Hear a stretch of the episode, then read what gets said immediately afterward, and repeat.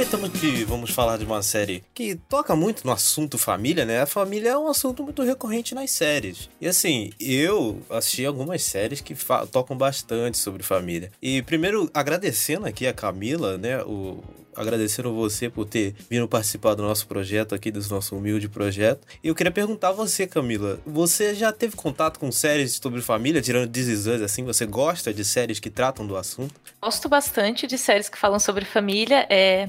Imagina, é só agradecer pela, pelo agradecimento de eu estar aqui. Mas eu gosto bastante de gravar podcast, pode me chamar. Sempre que tiver um tema aí de uma série que eu estiver vendo, por mim, show. E. Ah, eu, eu vejo bastante tema de séries sobre família, porque eu acho que as séries elas tentam ter uma linguagem universal com algumas coisas, assim.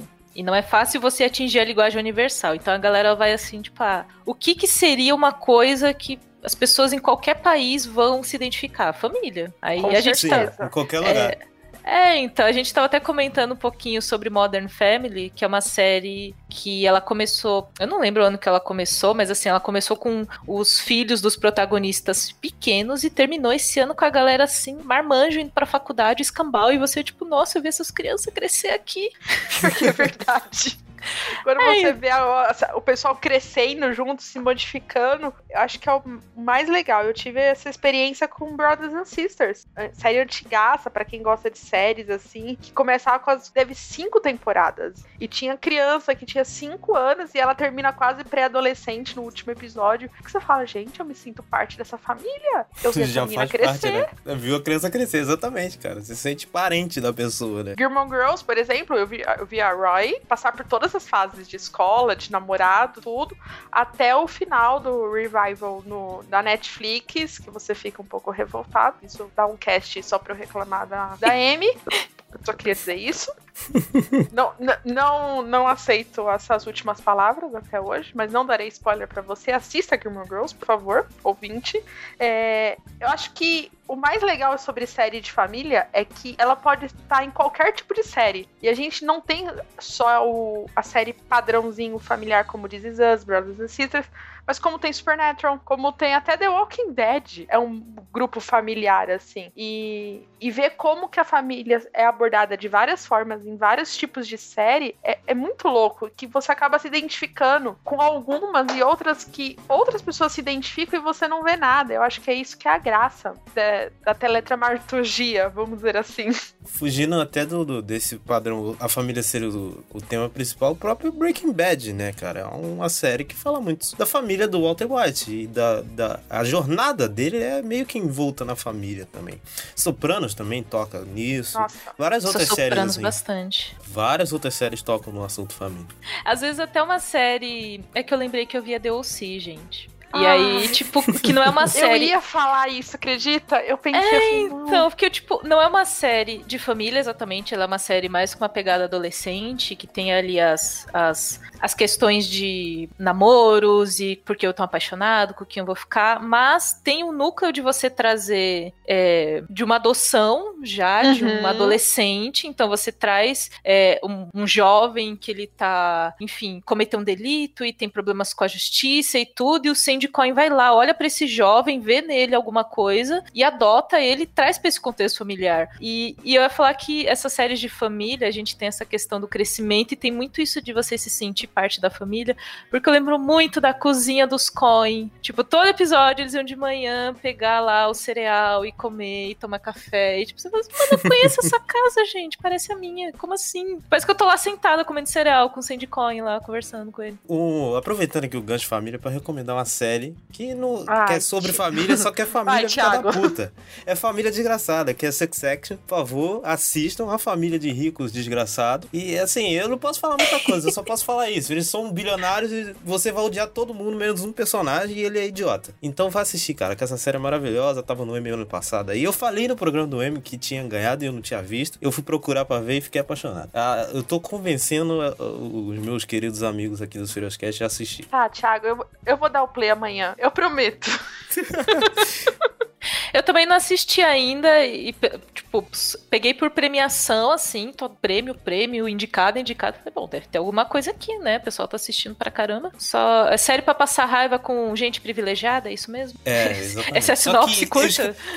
Exatamente, só que os caras são tão bons em fazer gente filha da puta que você fica apaixonado pela série. É, eles têm um cuidado ali, a atuação do Brian Cox é tão foda que sobe o nível. É muito boa a série, cara. Incrível. É, é, isso também tem um pouco com Breaking Bad, né? Porque, tipo, o Walter White, ele é vilão. É, vilão ele, ele não... Ele começa... É, mas assim, tipo, ele ele começa com a desculpa de estou fazendo isso pela minha família e parte pro negócio de eu faço isso porque eu gosto pra caralho de fazer isso aqui. Exatamente. E só que assim, você tá do ponto de vista dele, né? Então, por mais que ele faça, tipo, coisas completamente condenáveis, mas você olha assim, é tipo, ah, né? Mas é o Walter White, mano. O cara é muito bom. A atuação do Brian Cranston é muito boa. Você fala assim, ah, tem ali, se ele matou um cara ali. É, que tem demais. Walter White, sabe? Assim. Tipo, o cara com câncer, velho. Coitado do cara. Ele vai morrer. Você, você começa a passar o famoso pano. É isso que acontece. Quando o personagem é bom mesmo, ele pode ser o filho da puta que for, mas você passa um pano. É isso que acontece. Mas enfim, vamos pra série, vamos pro assunto principal.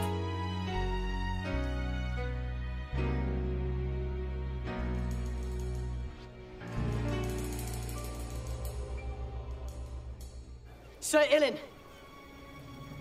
bring me his head.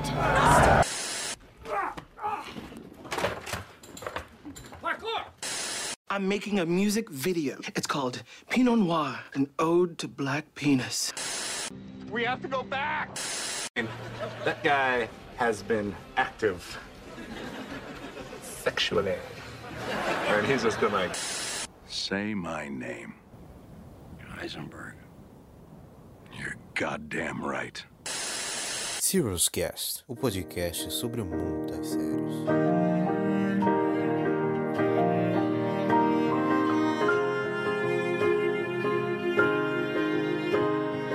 Olá, bem-vindo ao Trioscast, o podcast sobre das séries, e eu sou o Thiago Silva. Eu sou a Tami Espinosa. Sou a Camila Souza. E hoje nós vamos falar sobre This Is Us.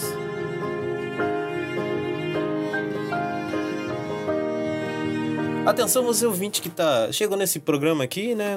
Viu o título do programa, deu play, mas não sabe do que se trata This Is Us, nunca viu. Às vezes não teve vontade de assistir, ou teve e tá na sua geladeira. A gente vai fazer esse bloco aqui sem spoilers, sem nenhum grande spoiler da série, só para você ficar interessado e quem sabe assistir. Eu recomendo bastante assistir, porque é uma série maravilhosa. Depois você volta para ouvir o nosso bloco com spoilers. Ó, eu, eu, eu vou ser suspeita, ouvinte sabe.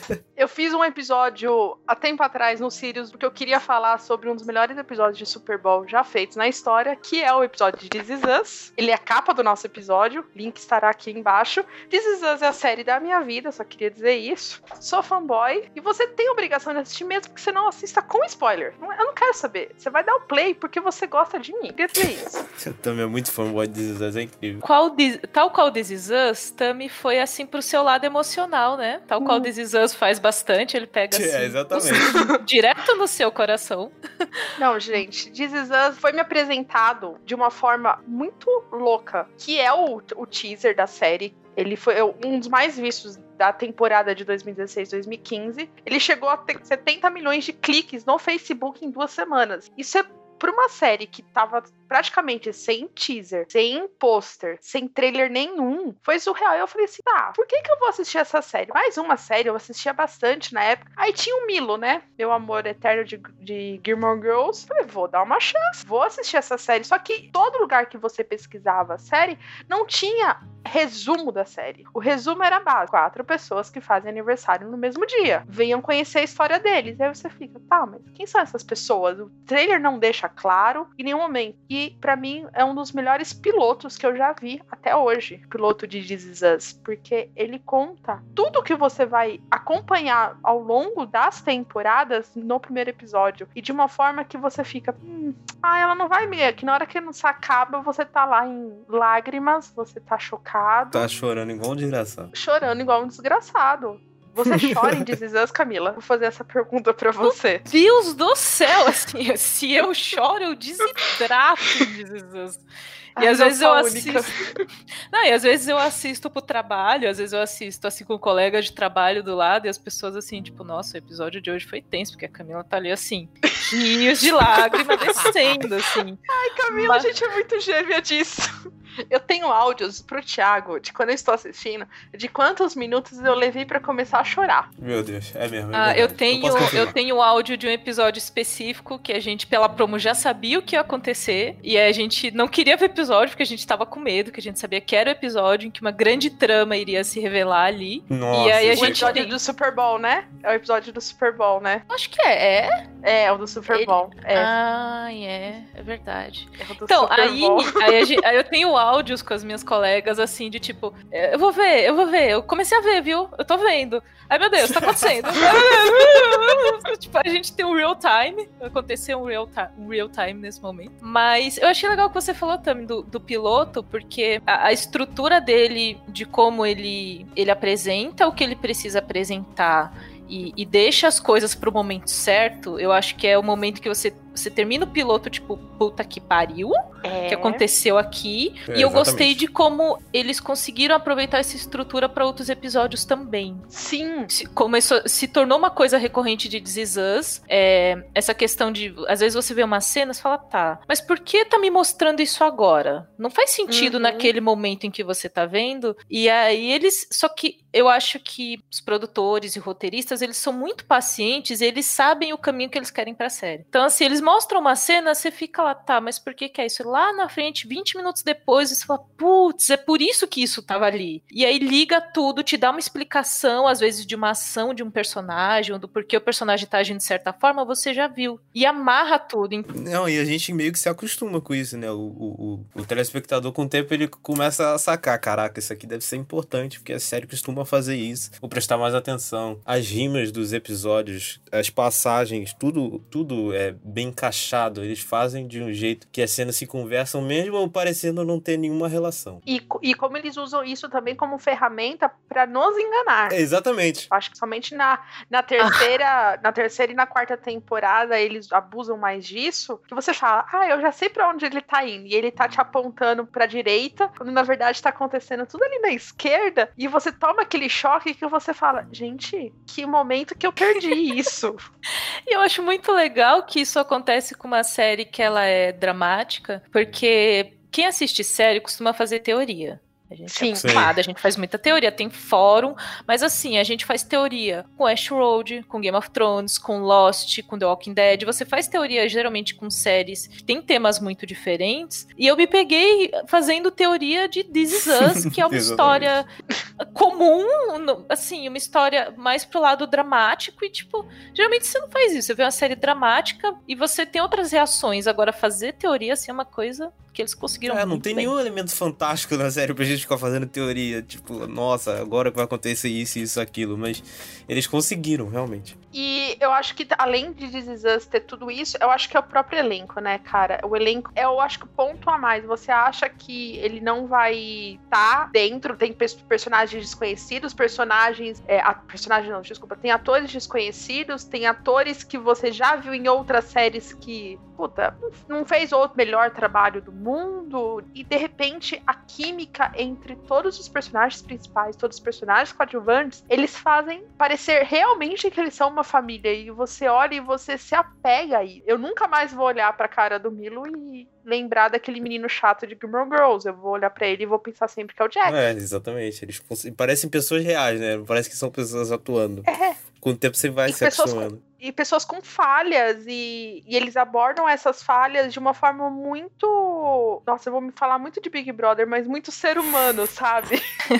de, de você se identificar completamente. E a partir do momento que você começa a julgar as atitudes deles, você fala, puta, mas por que eu tô julgando? Isso é muito real. Isso eu já vivi, ou eu conheço alguém que já viveu. E acho que é por isso que ela é tão cativante, como todo mundo gosta de This Is Us. Porque é uma série de TV aberta nos Estados Unidos. A gente vê aqui pela TV a cabo, mas lá é uma série de TV aberta e ela tá entre as queridinhas do público até hoje, entendeu? Então, eu até falar sobre essa coisa dos atores do Justin Hartley, que faz o Kevin, Sim. porque eu lembrava dele de Smallville, ele fez Duas. o Arqueiro Verde. Nossa. E é muito ruim aí... aquilo. Assim, para mim ele era o cara bonitão de queixo quadrado que quando aparecia sem camisa eu gostava.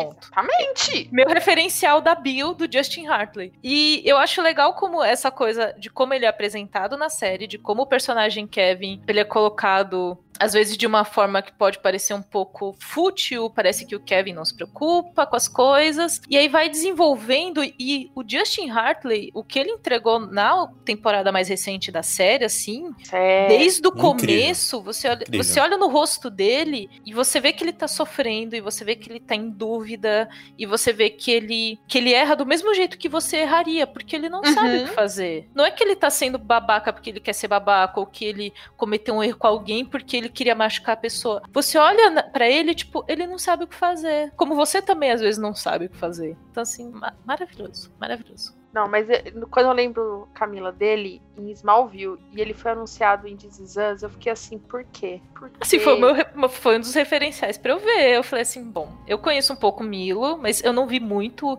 é, é, Gilmore Girls, eu vi só um pouco. Eu não vi inteira, eu via quando passava na TV aberta, no SBT. Mas assim, ele, para mim, eu olhava assim, tipo, tá, tá, tem esse maninho, ele tá no papel dramático, vamos ver. Vamos ver o que ele vai entregar aqui. Eu fui na curiosidade. Não, eu, eu fui pela Mandy, Amor para Recordar. Ah, um filme mais, mais que eu choro na vida, provavelmente. É, amo as músicas dela. E eu falei, tá, ela vai voltar a fazer séries? Oi. Aí de repente tem o Milo, tem o Justin. Eu fico, hum. E aí tem o. Esqueci o nome do ator que faz o Randall, gente. Sterling K. Brown. Aí tinha ele. Ele já era famoso na época? Já. Eu acho que não. Não, então ele já tinha participações especiais em séries. Ele estava começando a surgir, ele já tinha feito alguns papéis pequenos, até mandei esses dias uma participação que ele faz em IAR, lá na décima temporada. Ah, eu lembrei que você me viu isso essa semana. É, ele faz part algumas participações, começou coadjuvante em alguns filmes, mas ele explode entre 2015 e 2016. Então, ele, enquanto ele estava gravando This Is Us, ele começou a surgir mais pro, vamos dizer assim, pro grande público, assim. Mas ele sempre foi um, um ator meio que de papéis pequenos, mas mais importante, sabe?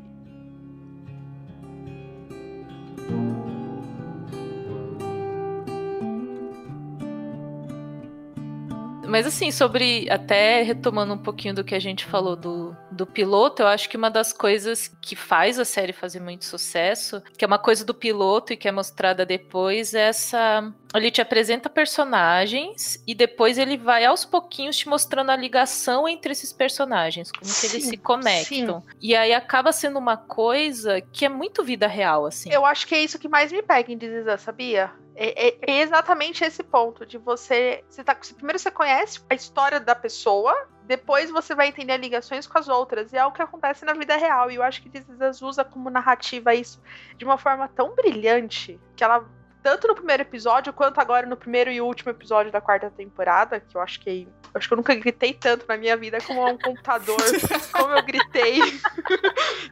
tem, tem áudios disso um dia, quando a gente fizer um milhão de downloads, postarei esse áudio. Então, é, porque é uma coisa assim, é uma coisa que ele, ele a, a série vai te preparando para alguma coisa, ela te indica quais seriam essas ligações e ela te dá uma sensação de recompensa quando uhum. parece que amarra um ciclo perfeito ali, que você olha e fala, tá aqui, tá aqui. é um quebra-cabeça, foi a última pecinha ali do episódio, montou, tá na minha frente. Esse, isso aqui que a série quer me falar. E acho que eu tive muito essa sensação nesse nesse no episódio final da quarta temporada, assim, tipo, de satisfação mesmo. Eu fiquei esperando uhum. para ver o que seria e, tipo, yay! Ela entrega é. uma coisa que você termina, tipo, Sabe, você tá comemorando, tipo, futebol e é uma série de drama? Assim, é, assim. gente, eu, eu revi o primeiro da quarta temporada, primeiro e o último, novamente, em seguidas, assim. E como ele casa como um único episódio, e ao mesmo tempo como ele não casa. E ele ficou tão perfeito ser o primeiro e o último, sabe?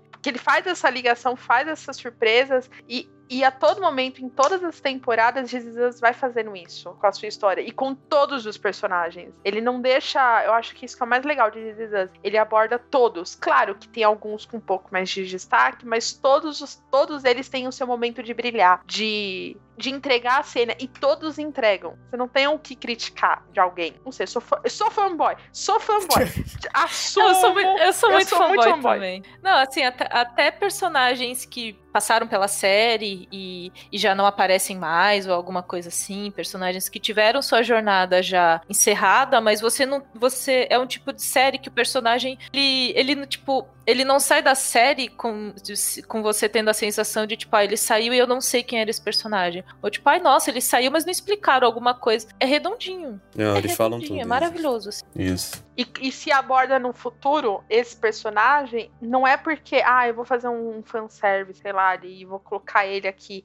Não, é porque precisava ter. Tudo tem motivo, ele, tudo tem motivo. Tem motivo. E eu acho que por ela, eu acho que ela, quando ela foi feita, ela tinha a primeira temporada certa, né? Eles já tinham escrito a primeira temporada e eles tinham um projeto para mais quatro, se eu não me engano. E já no, no meio do seu primeiro ano, acho que ainda foi no sexto ou oitavo episódio, que, que é durante o próprio M, que eles recebem a notícia que eles já estão confirmados para seis temporadas. Eu acho que acaba daqui duas temporadas. Não vejo muito. Também posso estar enganada, mas eu não vejo muito, muito futuro além disso. E tá tudo bem, sabe? Eu acho que então, sabe que eu tava com essa sensação de tipo, tá, quando acontecer o grande acontecimento, como que eles vão continuar? Isso. Porque parecia que tudo girava em torno daquilo. Tipo, como depois que resolver essa trama, como que vai continuar? Porque o meu interesse tá nisso. Você me uhum. mostrar isso, acabou, certo?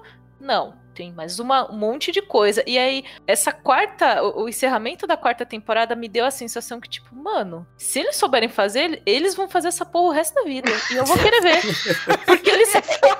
Eles, tipo, eles renovaram a coisa num ciclo que eu falei, peraí, tá, tá, isso aqui acabou, isso aqui acabou, mas ele me apresentou isso, isso e isso que eu também quero ver. Pra mim, a quarta temporada resetou a série, assim. Também acho. Mas aí a gente vai falar com detalhes, com spoilers, porque não dá. Eu, eu... Se, se, se, você ouviu até aqui e você não quer spoiler, ó, veja This Is Us, por favor. As primeiras temporadas tem no Amazon Prime Video, tá disponível lá bonitinho, com legenda, dublado, do jeito que você quiser. Assista, sério, dá um quentinho no coração. Dá mesmo. De verdade. Vai lá. Mas primeiro, antes de ir para o bloco com spoilers, a gente precisa deixar nossas notas aqui. Começando pela Camila. Por favor, Camila, deixe sua nota e uma justificativa para sua nota. A minha nota é 5, no critério de 0 a 5, ah. porque se fosse de 0 a 1000 seria 1000. É, porque eu acho que, assim, eu acompanho This Is Us há muitos anos e eu acho que é, raramente teve um episódio ou uma semana que eu assisti que eu falei, nossa, essa semana foi meio marromenos, assim. Raros os episódios, acho que eu contaria nos dedos. E uma série que ela já tá na quarta temporada, é isso? Ela tá agora? Isso. Tá na quarta temporada. É, ela tem episódios longos, ela tem episódios na faixa de 40 minutos e ela se manter esse tempo todo sem deixar a peteca cair em nenhum momento momento é um feito. Que eu acho que essa é a maior dificuldade das séries. Assim, o filme ele tem duas horas e meia, ele entrega a história, beleza. A série que dura dois, três, quatro anos, ela geralmente aí cai um pouquinho de qualidade e This Is Us não faz isso. E eu acho que um dos motivos pelo qual ela não faz isso é porque ela conta uma história completamente humana que mexe com todo mundo, assim. Então é uma história que não importa, acho que a sua origem, ou não importa como é o seu núcleo de vida, como que é a sua história, mas você vai se identificar com alguma coisa. Isso. E eu acho que isso é, assim, acho que isso é um feito mesmo. Nem toda série consegue fazer isso. Então, para mim, This Is Us, narrativamente e do coração, a nota é máxima, é 5, com certeza. Tami? Ah, preciso mesmo? Eu fiz. Tem que deixar claro. Blocos. Um episódio, um episódio só pra falar de This Is Us. Cara, é igual a Camila falou, se eu pudesse dar mil, um milhão, é a série hoje da minha vida, tá no meu top 3. E olha que pra superar ER, que é a minha série favorita todos os tempos precis, precisava de muito e já na sua primeira temporada ela me destruiu emocionalmente, me reconstruiu de novo e agora a Camila falou, é todo episódio você fala, agora ela vai decair e ela vai lá e ela, ela te garante, ela me faz é, estar em lágrimas todos os episódios, eu choro em todos os episódios, acho que não todos, mas acho que 99% eu chorei, mas não é aquele choro dolorido, às vezes tem pequenas coisas que me emocionam muito principalmente por já ter vivido. É, a série conversa muito comigo pessoalmente. É, é, por todo o arco dos personagens, de vários personagens principalmente. Então ela. É, é difícil ficar falando de This Us pra mim. Eu me emociono. eu me emociono falando de This Us. É, é só subir. This Us é só eles subirem a musiquinha com o clipe no fundo, mostrando Não. as pessoas. Acabou pra mim, acabou. É isso. Subiu a música em This Is Us, caiu as lágrimas. Essa é a ordem. Sobe a música, cai as lágrimas. É Não, tem um episódio, tem um episódio de, de tanto que eu amo que eu chorei com 23 segundos. Caraca. Ele começa. Eu tenho um episódio. Foi 23 choro. segundos. Caiu 23 segundos que. Antes de descer a letrinha ali, This Is Us. Antes de descer a letrinha. e, e, eu tenho provas disso. E acho que This Is Us, ele. Eu falo, agora, além de conversar muito comigo, ele, me, ele é muito realista. Então, são assuntos que eu gostaria de. Quando eu passei por aquilo, eu queria que alguém tivesse me dito o que eles ouviram depois, sabe? Então eu falo, cara, olha, é que eu não posso dizer o que qual é o motivo, que é sem é, Mas, mas, mas, mas, é o seu sentimento. Eu também, é. eu também tenho uma coisa pessoal em relação a coisas que eu já passei na minha vida, que os personagens também já passaram, e, e é bem por aí, assim. Você, você sente diferente, e eu acho que cada um. Acho que dá pra se identificar com tanta coisa em This Is Us, né? Exatamente. E você, Thiago, qual que, é, qual que é a sua nota? Se for menos de 5, você vai sair desse episódio, tá? Ih, tá? você expulsa agora, porque... Vai ser o episódio meu da Tami. É isso, nós duas aqui falando de This Is Us. Eu acho perfeito. Você expulsa, porque eu não vou dar 5, porém, todavia, entretanto, oh, é porém. uma série que eu amo e hum. está muito no meu coração. Não tá no meu hall de séries favoritas. É uma série importante, uma série que conversa comigo em vários assuntos. É uma série que eu amo, que eu chorei em 80 95% dos episódios. Porém, eu vou dar 4,5 porque tem certos episódios que de certas temporadas que eu acho que dá, dá uma arrastadinha. Ah, pra que isso? Assim, é pessoal meu e isso é o suficiente para tirar meia estrela, mas para mim é 4,5, tá ótimo, uma série incrível, uma série que tá marcada aí e eu continuo e vou continuar. Nem que se você não quisesse continuar, eu ia te encher tanto o saco para você continuar. E agora você tem o um podcast, você tem que continuar para continuar. Tem que continuar Exatamente. Não, mas This Is Us não tem trabalho, não é nem trabalho, é, é prazer mesmo assistir. E, igual eu falei, vá ver This Is Us, gente, por favor. Vamos pro spoiler.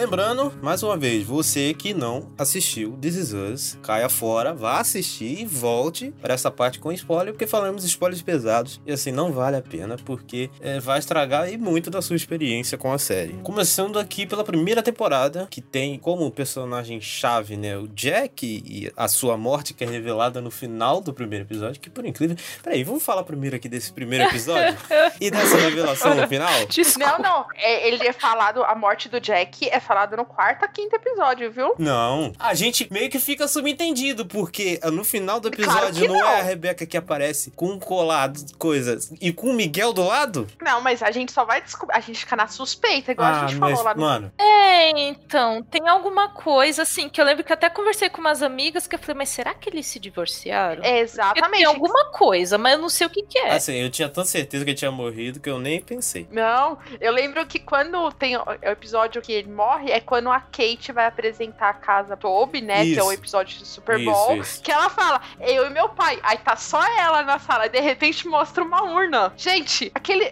Eu, eu, eu lembro que eu ca, quase caí no chão. Porque para mim eles tinham se divorciado. ele tinha, ficado doente. É, você, eu nunca, nunca passou pela minha cabeça que Jack poderia ser morrido. Não sei, eles passaram. Eles passaram uma história assim que eles eram tão juntos e tão apaixonados que não sei o que, que eu nem. Caraca, não é possível eles se separaram. Ele deve ter morrido. aliás, aliás, agora que a gente entrou no bloco de spoiler, é, caso alguém esteja aqui e não tenha visto a série, você não deveria estar aqui, mas é, os personagens que a gente falou que são apresentados no piloto, que a gente não sabe a ligação deles, a ligação deles é que eles são irmãos. Então, Isso. Então tem, tem Kevin e Kate, que eles são gêmeos, e tem o Randall, que ele é adotado pelo casal principal, Rebecca e, e Jack. Então essa é a ligação deles, eles são irmãos, e a gente vai ver na história que é dos pais deles, basicamente, deles e dos pais deles. E principalmente do Jack nesse começo, né? Existia alguma suspeita, assim, do, do, da revelação que é todo mundo, que é todo mundo uma família só no final, porque quando revelou, eu, o meu mundo caiu. Porque eu não imaginei. Não, eu também não, não imaginei. nunca. Então, porque eles mostram a Rebeca grávida, e aí, ela, tá, ela tá grávida e é trigêmeos. E aí você entende, eu entendi assim, Kevin Kate. Aí tinha o Randall, eu falava, Tá, mas como? o Randall. Ele não é irmão. Ou é? Ou como que é? Mas será que ele é um amigo próximo? Será que ele é uma pessoa importante para essa família? Eu pensei que era isso. Não, eu falava assim, nossa, eles vão. para mim, olha a loucura que você rever no piloto depois fica muito claro por causa da textura. Tipo, a, o, o, a, as cores mudam, né? Quando tá no presente, quando tá no futuro. No, no quer dizer, quando tá no presente, quando tá no, no passado, as cores também. mudam. E no futuro também. no futuro, exatamente. Muda também. Pra mim, eu falava assim: nossa, vamos mostrar a história de gêmeos. Não era nem trigêmeo. Vai mostrar eles lidando com a perda do filho no passado, uma, uma família no passado, depois uma, e uma família aqui no presente. Nossa, eu vou acompanhar a história de duas famílias. Que legal. E quando mostra que são as mesmas, são o mesmo núcleo familiar, que são duas, duas timelines no começo, eu, acabou o episódio eu tava assim, oi? então, porque eu, eu, acho que em algum momento eu olhei e falei assim, tá, Rebeca tá grávida. Aí eu falei, a Rebeca grávida vai encontrar o Randall? Aí depois eu falei, não, mas isso é outra timeline, eles não vão se encontrar, não é isso que vai acontecer.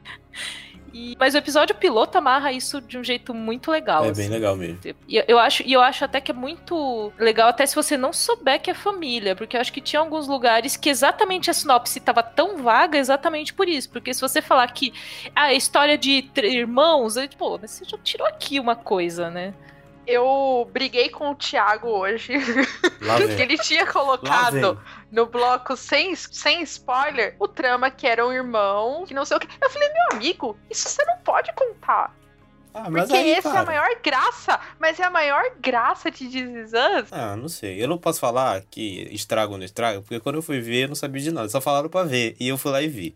Sem ler nada. Então, que... então eu não, não sei. que nem eu. Não sei, não sei eu lembro da, das pessoas falando assim: ah, This é uma série boa. Eu falei, mas por quê? Vai assistir. Eu falei, não, não, não, não, por quê? Eu quero saber mais. Não, vai assistir. Eu lembro da pessoa falando assim: não, só assiste. Se você não gostar, eu falei, puta, vou perder 40 minutos da minha vida? É, ainda bem que eu fiz isso, de não ter visto nada. E só o trailer, porque no trailer não mostra nada, só mostra Milo de cuequinha, de toalhinha.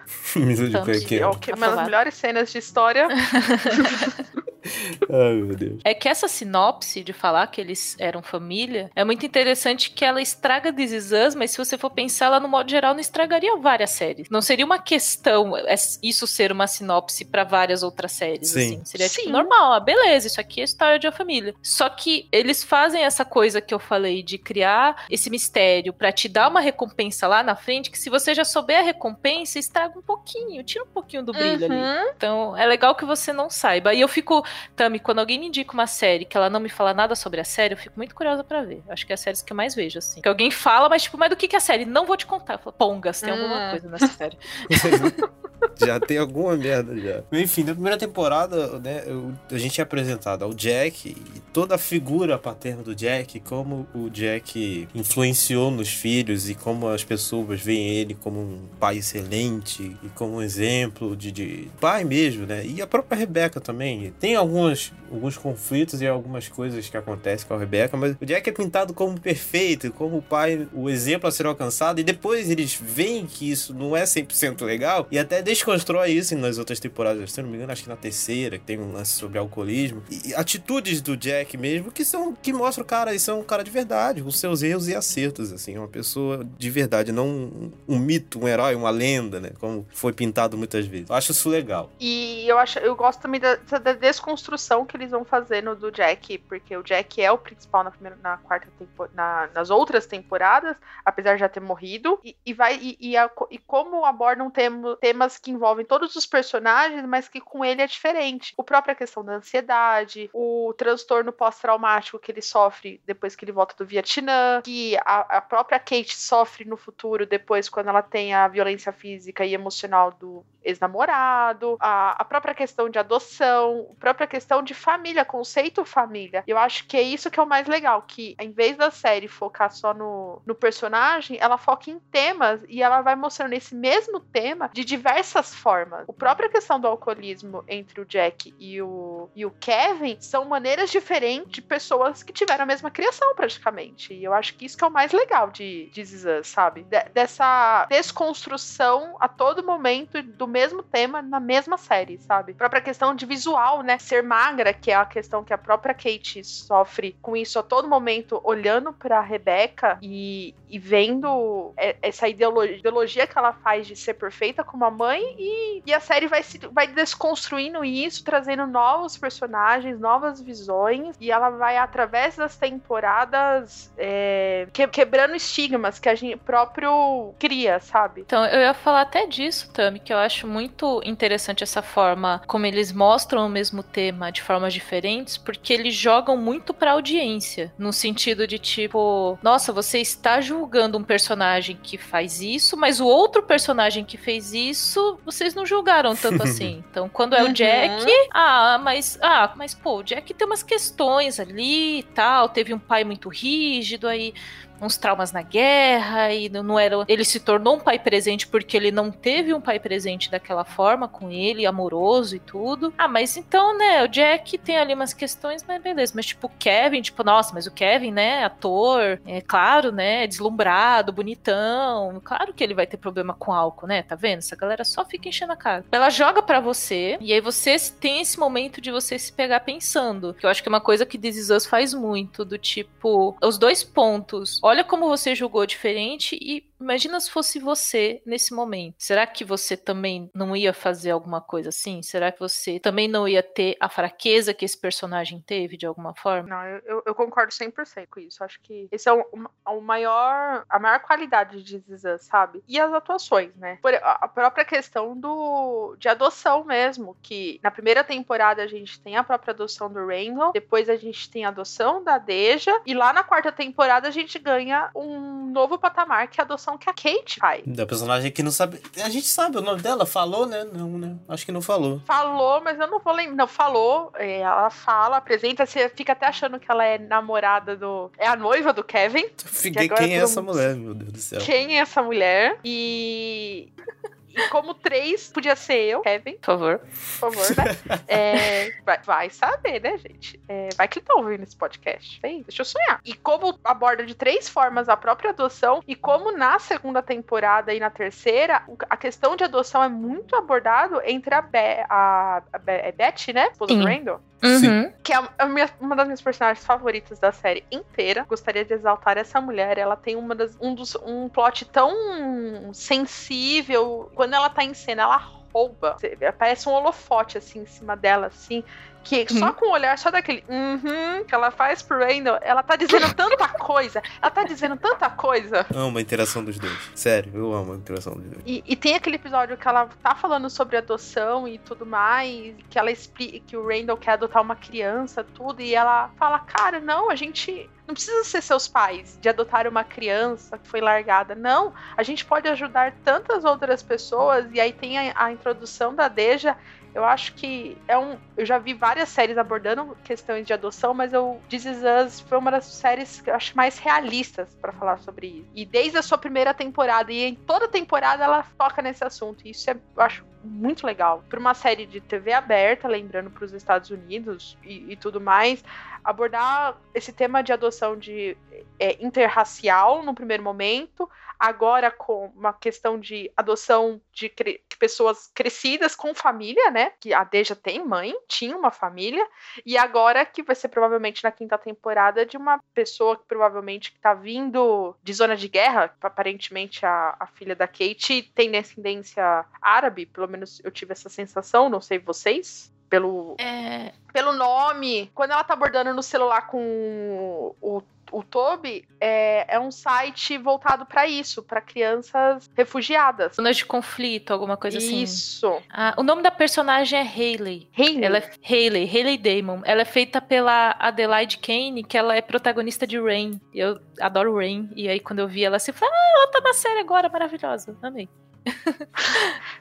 Mas, até voltando um pouquinho do que você falou, Tami, essa coisa. So, o que eu acho que tem um ganho em This Is Us nessa, nessa questão que a gente falou há pouco sobre ela jogar para você os temas para e mostrar o seu próprio julgamento de alguns temas é uma coisa até que para a vida real é uma coisa que eu me peguei muito pensando em vários momentos. Sim. Eu acho que a, que a série trouxe uma coisa assim de você se questionar o quanto você julga os personagens e você se pega na vida, às vezes tendo uma visão diferente sobre alguma questão, às vezes sendo mais tendo mais empatia com algum tipo de questão que você não teria antes, porque eu acho que a série traz isso para a vida real também, de você olhar algumas circunstâncias e falar, bom, ok, aqui será que será que eu tô vendo os dois lados disso aqui ou eu tô vendo só um lado? julgando só por um lado. E a série, ela faz isso quando ela mostra os dois lados. Ela mostra primeiro a parte é, externa, que eu acho que é isso que eles fazem com o Jack. Eles mostram o Jack, uhum. Sim. então pela visão dos filhos, os filhos a perfeição que vem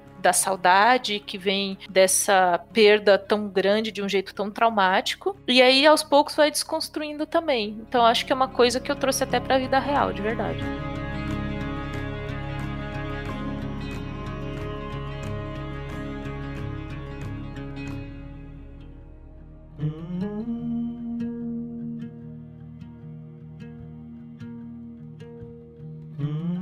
Eu, aproveitando esse gancho que a Camila falou, eles fazem isso também, com, começaram a fazer com o Randall, né? Que foi. Que ele tem essa necessidade de seguir o Jack, ele tem essa necessidade de ser perfeito o tempo inteiro e ele busca isso. E meio que isso sabota ele. Principalmente na quarta temporada, ele tem atitudes reprováveis, né? No mínimo reprováveis, que nessa necessidade, nessa busca da perfeição do Jack, e até, até o episódio do. do né? E se o meu pai não tivesse morrido, que esse episódio Nossa, foi uma judiação. É... Incrível. Quando começou, eu pausei, eu pausei o episódio. Caraca, preciso mandar uma mensagem pra Tami. Eu falei, Tami, esse episódio tá de sacanagem com o telespectador.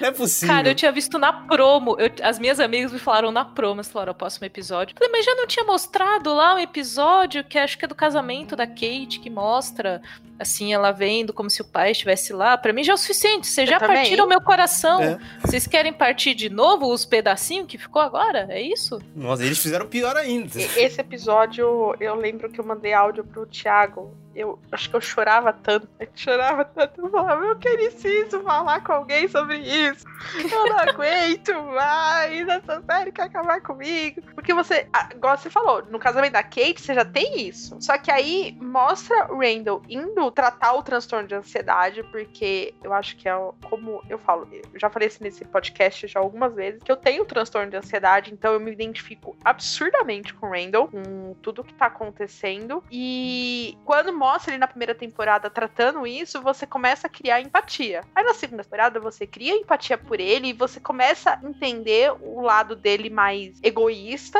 no questão de atingir o patamar de ser o melhor, de ser o top, de ser o pai dele novamente. Acho até, Tami, só complementando que tem a questão também, acho que tem muita questão racial dele ser uma criança negra que cresce numa família Sim. de brancos, eu acho que ele se sente pressionado por isso também. Sim. Com certeza, com, com certeza. E assim, é o e, e as pessoas acham que ele é só arrogante e não, ele tem todo um contexto, talvez se ele tivesse vivido de uma outra forma, ele teria teria também esses próprios trejeitos de querer ser perfeito e tudo mais, só que ele precisa ser tão autossuficiente e tanto demonstrar que ele é superior que ele começa a se tornar arrogante com isso. E quem poda isso é a, a. Meu Deus, esqueci o nome dela de novo, da esposa dele? Beth. Da Beth. É, ela, ela quer podar ele. E quando ela começa a ter o seu próprio arco, sair da. ir atrás dos sonhos, que ele começa a se sentir perdido. Que é o, o plot da questão de política, onde ele começa a, a, literalmente a soltar a franga, fazer tudo. E eles começam a entrar em conflito. Porque não tem mais ela para podar. Porque quando eles eram adolescentes, quando eles eram crianças, quem podava era o pai. Depois quem poda é a mãe depois quem poda é a esposa.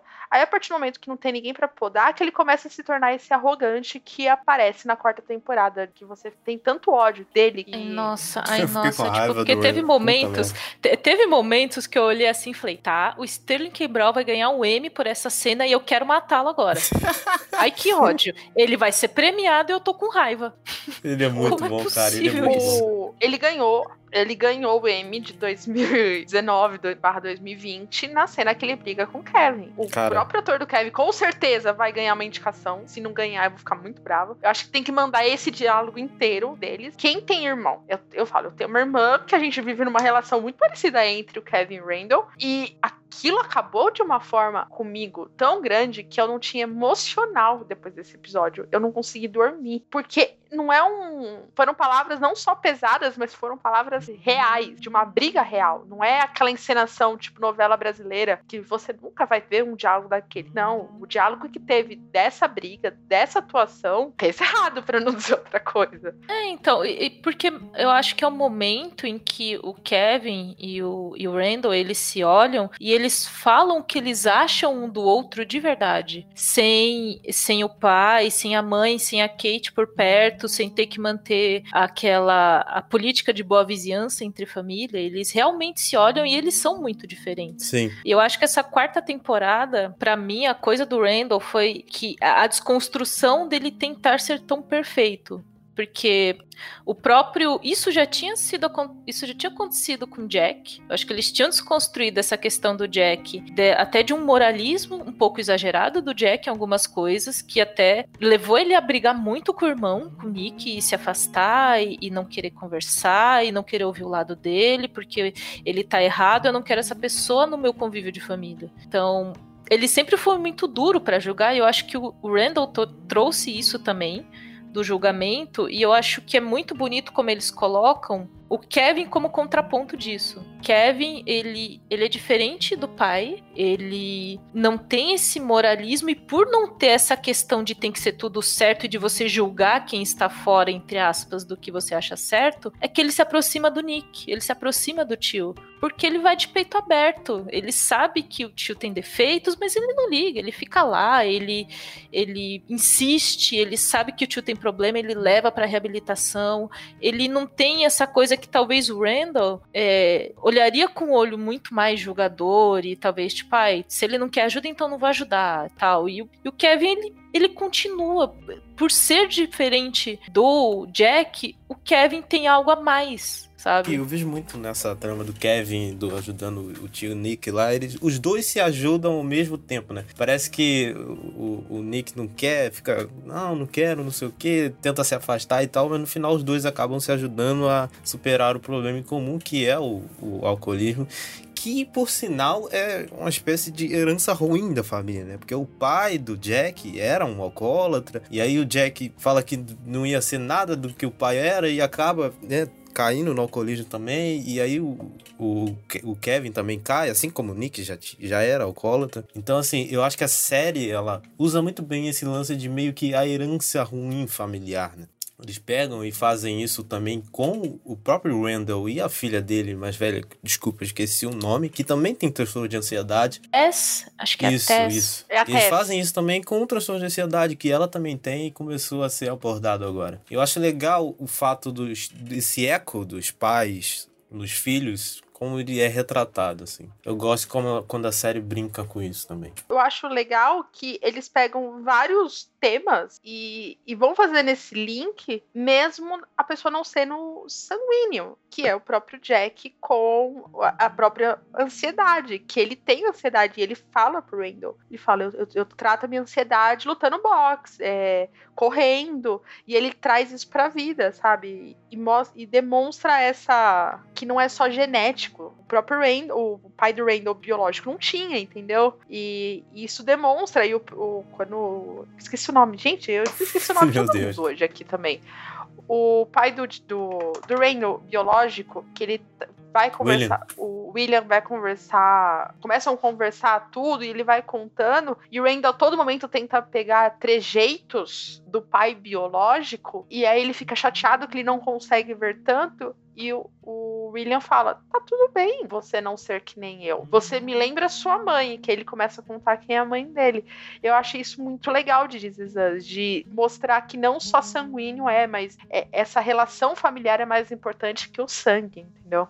Então, eu ia falar isso também e ia complementar sobre essa coisa que o Thiago falou sobre é, essa herança de família, porque isso é muito real. E eu digo isso muito por um histórico de família meu, de, de ter parentes mais velhos que tem questões com bebidas, e aí o pai tem, e aí o irmão tem, e aí eu, eu para mim, assim, isso é uma, é uma coisa de This Is Us que é muito real, muito real, porque você vê isso acontecendo nos seus núcleos uhum. familiares, assim, ai, nossa, a minha avó era de tal jeito, eu sou assim, agora minha filha é, a gente vê isso acontecendo. Sim, direto, assim, e não é, não é, não é de vez em quando, é muitas vezes que isso acontece. Ainda sobre o Randall aqui, eu queria abordar um assunto aqui rapidinho, que é esse lance do Randall ser adotado e ele, crescer, ele ser negro crescendo numa família de brancos. É, o Randall, muito dessa vontade dele, dessa necessidade dele de ser perfeito e de ser o melhor, vem do lance dele ser um negro nos Estados Unidos, crescendo numa família de branco, num ambiente de pessoas brancas. É, como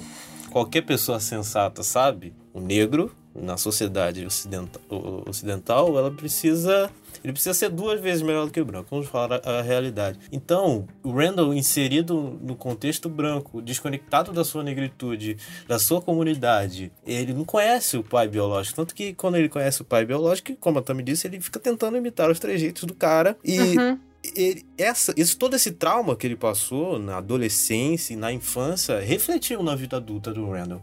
Tanto que, quando ele adota a Deja e existe algumas conversas da Deja com ele, a Deja corrige ele em várias coisas, porque a Deja ela é uma pessoa negra que cresceu com sua família biológica, que também é negra, todo no contexto racial uh, americano. Eu acho muito legal que a série faz isso de uma forma respeitosa. Ela não, não, não, não força a barra, ela não, não, não é ofensiva. Eu, assim, eu sou negro e cresci na minha família biológica e tenho vivência no assunto. Mas acredito que as pessoas que foram adotadas por famílias brancas devem se identificar muito com o Randall, muito mesmo, porque eles tratam o assunto de uma forma muito legal, muito legal. O que vocês acham dessa parte da série?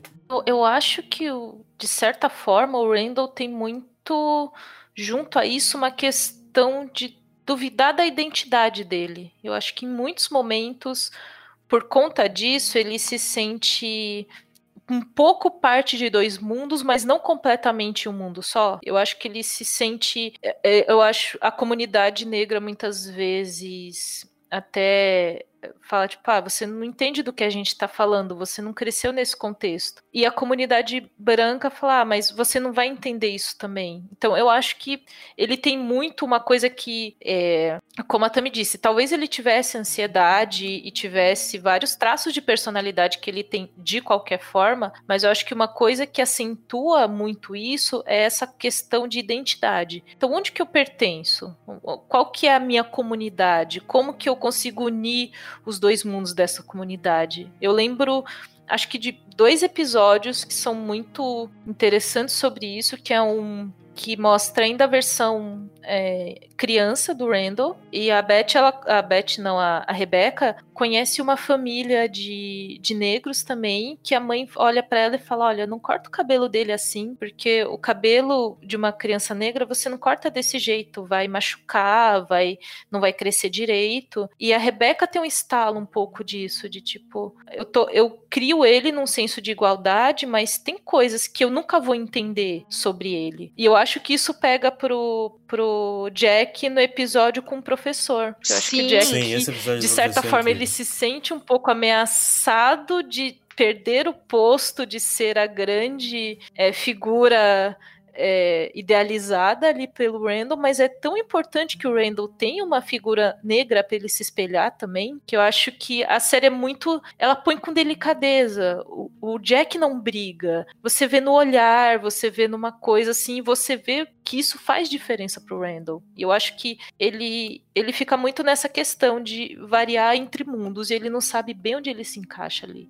E não só isso, acho que a, a série aborda em três momentos, em três fases, com o próprio Jack, que é quando eles estão criança quando o Randall começa a fazer karatê, acho que é judô, que ele tem um professor, e que o Jack é o único branco na sala, e, e aí ele pede pro, pro Randall subir nas costas e ele começa a fazer a flexão pro Randall poder confiar nele. Ele aborda nisso.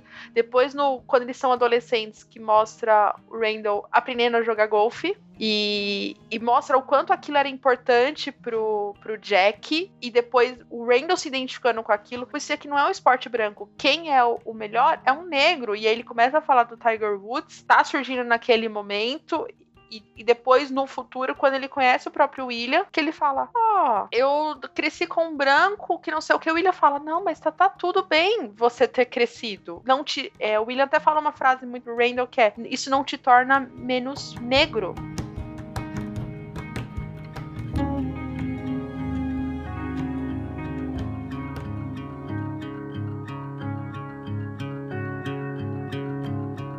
Falando um pouco sobre a Kate aqui, que é uma personagem muito fascinante a forma como ela é evoluída na série. A série com o tempo vai aprendendo, assim, acho que não sei, não sei qual foi a leitura de vocês na primeira temporada, mas eu acho que na primeira temporada ela não foi muito explorada como deveria.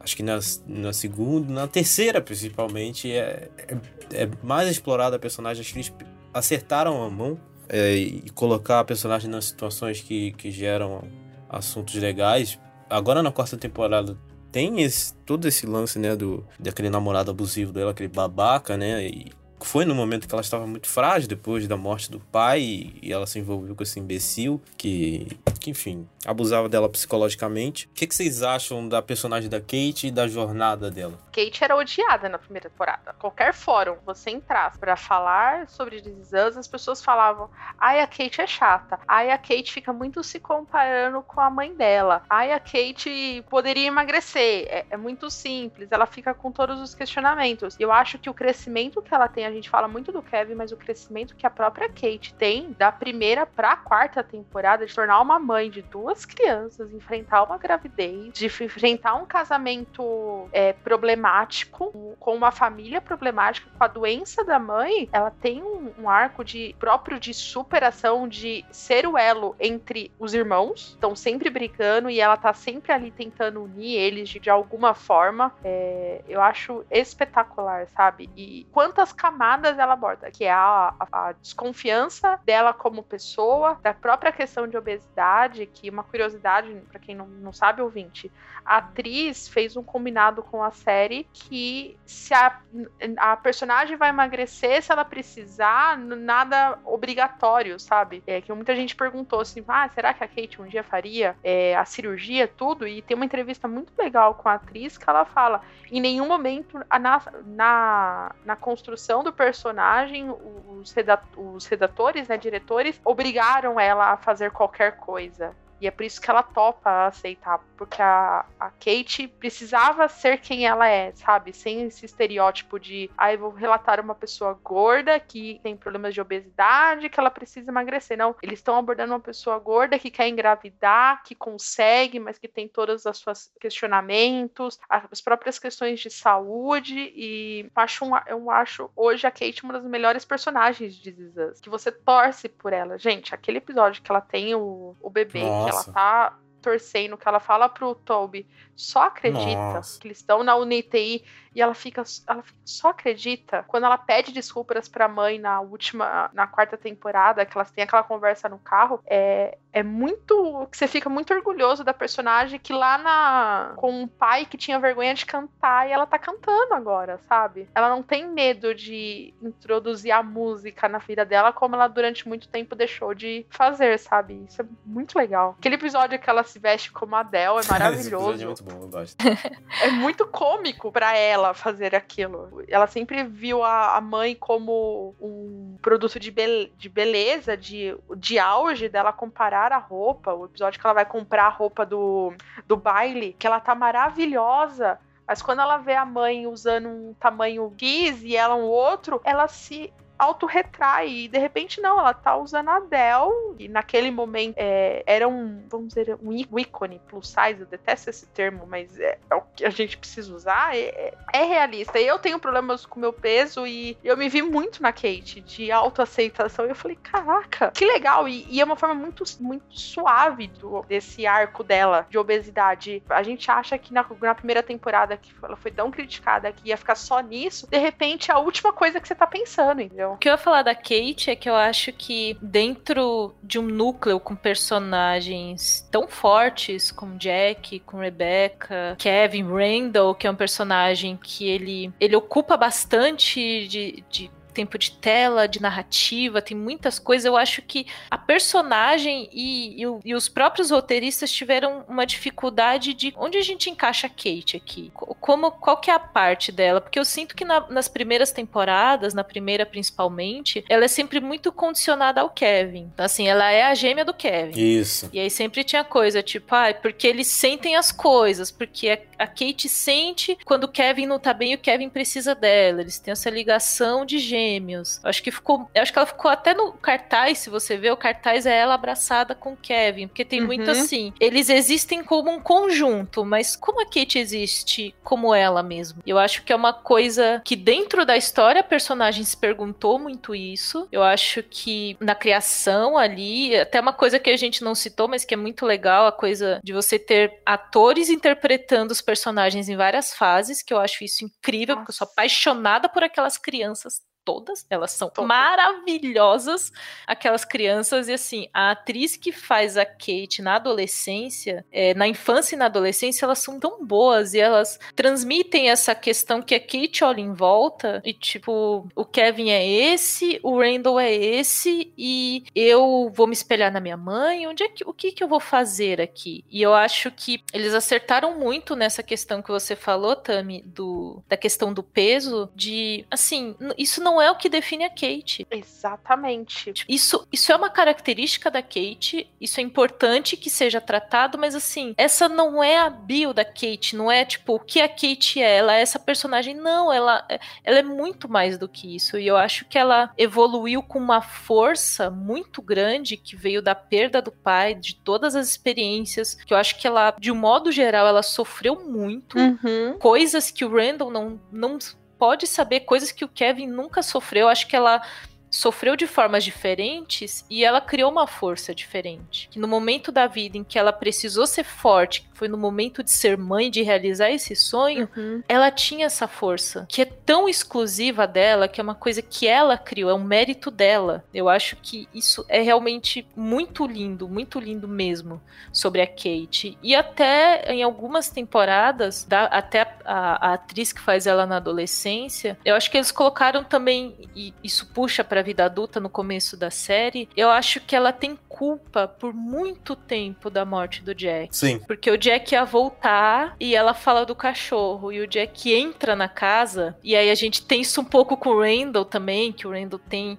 uma coisa ali de por que, que eu não me coloquei mais ali uhum. pro meu pai voltar. Mas antes disso, que isso é nesse episódio hipotético, você vê na Kate que ela era, ela era a menininha do, do pai sabe? Uhum. Ele tinha um carinho diferente com ela por ela ser a menina. E ela vê que ele voltou por conta do cachorro, porque ela chamou pelo cachorro. Uhum. Assim, é algo que eu acho que a Kate cresce se punindo por muito tempo disso. E ela evolui para tirar essa culpa dela. Eu acho, eu acho que até com todos os personagens, eu acho que todos se sentem culpados de alguma forma e a série vem ao pouquinho, aos pouquinhos tirando essa culpa, a culpa do Kevin por não estar lá. É aquele episódio do Kevin que ele tá no campo de futebol bêbado, né? Que ele ele perde o colar e tudo mais, que ele tem aquele diálogo que ele tá com a bola, que ele é o acho que é o episódio número um, que é o filho número um. É um eu adoro aquele episódio do Kevin e ele aborda dessa culpa e eu sempre quis que a Kate abordasse essa culpa e quando ela aborda sobre isso, que é quando ela vira mãe, me deu um alívio tão tão grande de falar, ai, Kate, finalmente você se livrou disso, sabe? E você acaba começando a torcer por ela, porque eu não gostava dela. Eu tinha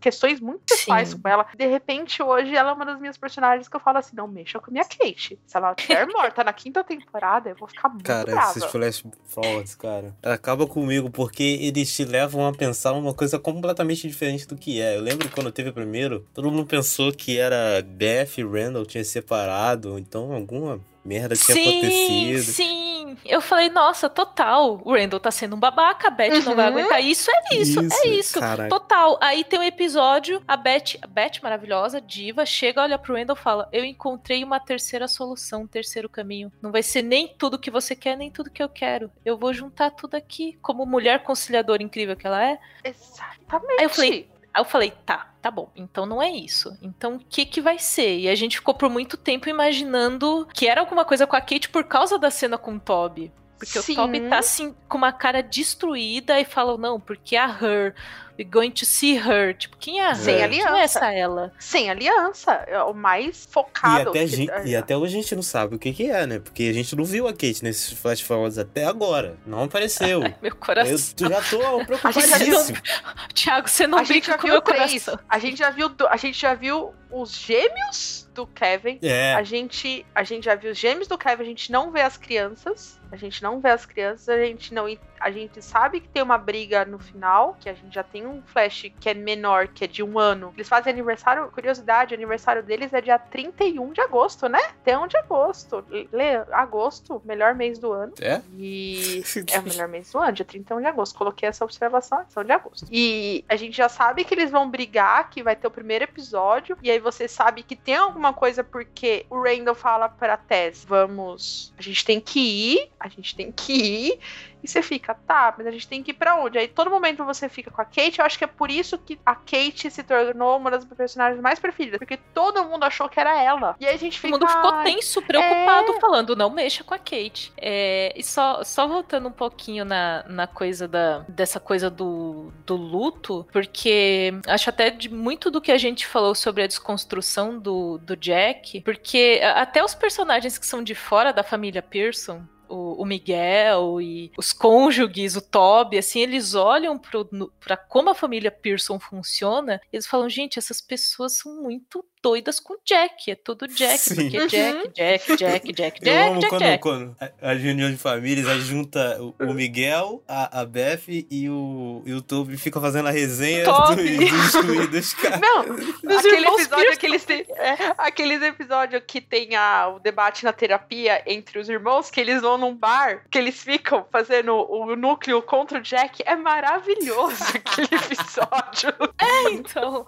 Mas sabe por quê? Eu falo isso porque eu acho que a construção dessa, desse perfeccionismo ao redor do Jack, isso fez muito mal para eles durante muito tempo.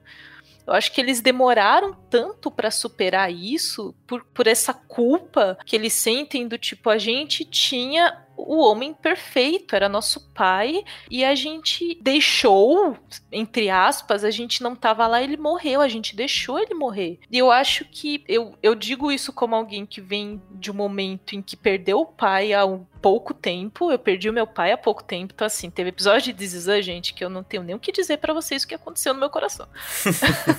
Mas assim, essa, essa questão de tipo de você aceitar, de você se culpar, eu acho que eles se jogaram muito isso por muito tempo por conta dessa perfeição. Que ele, se, se ele olhassem o pai como uma pessoa humana, uma pessoa que naquele momento do incêndio ele tomou a decisão dele, não, ninguém pediu pro Jack uhum. voltar. As pessoas estavam ao contrário, pedindo para ele descer. Então, assim, a morte do Jack foi uma consequência de ações dele. Que ele tomou aquela decisão, não foi dos filhos. Mas eu acho que a série é muito certeira quando ela desconstrói essa divindade do Jack Pearson pro Jack ele ser o que ele é, é realmente um bom pai, uma uhum. lembrança incrível pros filhos, mas não para eles se colocarem nesse peso de tipo, nossa, deixamos essa pessoa perfeita perfeita morrer, assim, tipo, não, gente, não é assim que você lida com luto. Eu acho que o luto dos irmãos, especificamente, que acho que a Rebeca lida com isso de uma forma diferente, mas os filhos, eles demoram muito mais por conta dessa idealização do Jack. E é muito ruim até certo ponto. Não, é, e é total. Eu acho que e nós, como telespectador, também idealizava ele até eu acho que é o momento do episódio do Vietnã que na verdade no episódio de Vegetian a gente descobre que ele tem um irmão e tudo mais, que é, você fica chocado porque você acha que ele é filho único. Aí de repente você descobre que ele não é filho único. Aí você fala, ah, beleza, você nunca vai saber. E você se apaixona por esse irmão. Aí depois você descobre que ele morreu, como o Jack sempre tá falando. Quando na verdade, não. O Jack resolveu abandonar ele. E aí você fica, cara, um cara que sempre apoiou família, que sempre incentivou os filhos a serem unidos, ele, a Rebeca e tudo mais, quando eles passam pela crise conjugal, ele tem aquele discurso, ele fala: Não, Rebeca, eu tô indo, mas a nossa história, a gente vai morrer juntos, e sabe? E é emocionante, aí você desconstrói todo todo esse personagem, com todo o plot entre os irmãos, e você fica, ok, tá tá tudo bem você ficar com raiva do Jack, porque você começa a ter raiva dele por toda a forma como ele trata o assunto do Nick, entendeu? E aquele episódio que mostra as, ele indo pro Vietnã, fazendo a escolha, mentindo, tudo, mostra a desconstrução do próprio Nick com seus problemas de ansiedade, com alcoolismo, é, é angustiante e quebra toda essa aura que os próprios. O, o, próprio Kevin tinha feito do pai, sabe? E eu achei isso essencial pro próprio Kevin, Kevin crescer como pessoa.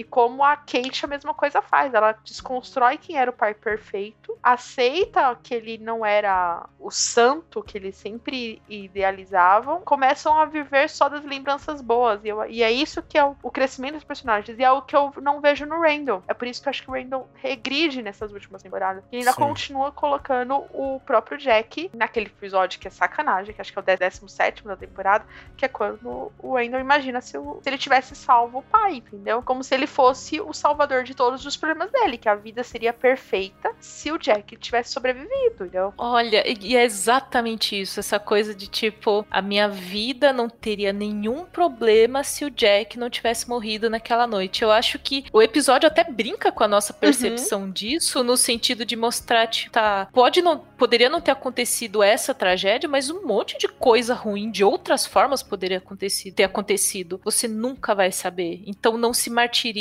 pensando nisso, porque você nunca vai saber. Eu acho que meio que a série, ela a, a, psicóloga, né, falando com o Randall, meio que a série falando com a gente também, né? Para de imaginar, cara. Não adianta imaginar, entendeu? Não adianta. Não adianta ficar imaginando se o Jack não tivesse morrido. Não adianta nada. Você não tem controle sobre tudo. Aí, no caso, ela falando com o Randall, que ele tem essa necessidade de ter tudo sob controle. Isso foi por isso que ele ficou pressionando a Rebecca o tempo todo até ela, enfim, seguir o que ele queria, né? Aquela coisa ridícula que ele fez. Cara, eu gosto muito desse episódio. Esse final de, quarta temporada para mim foi incrível, principalmente esse foco que eles deram na Rebecca e que tava um pouquinho de lado na primeira parte da quarta temporada. Agora eles focaram com a doença dela e os flashbacks. E como eu disse lá no, no começo, eu acho que essa quarta temporada, pelo menos para mim, é a virada da série. Parece um ato 2 uhum. da série, né? Ela meio que tá mudando. Porque o primeiro ato, digamos assim, era muito centrado no Jack. E agora eles estão centrando na Rebecca e nos conflitos que isso vai gerar. E estão desconstruindo um personagem que até então era mais perfeito, como o Randall. Estou gostando muito do caminho que a série tá levando. Também, eu tenho grandes esperanças pra quinta e sexta temporada. Eu, de coração, apesar de eu querer muito que ela vire uma Grey's Anatomy da vida, tenha milhões de temporadas. Não, pelo amor de Deus. Mas eu, mas eu quero muito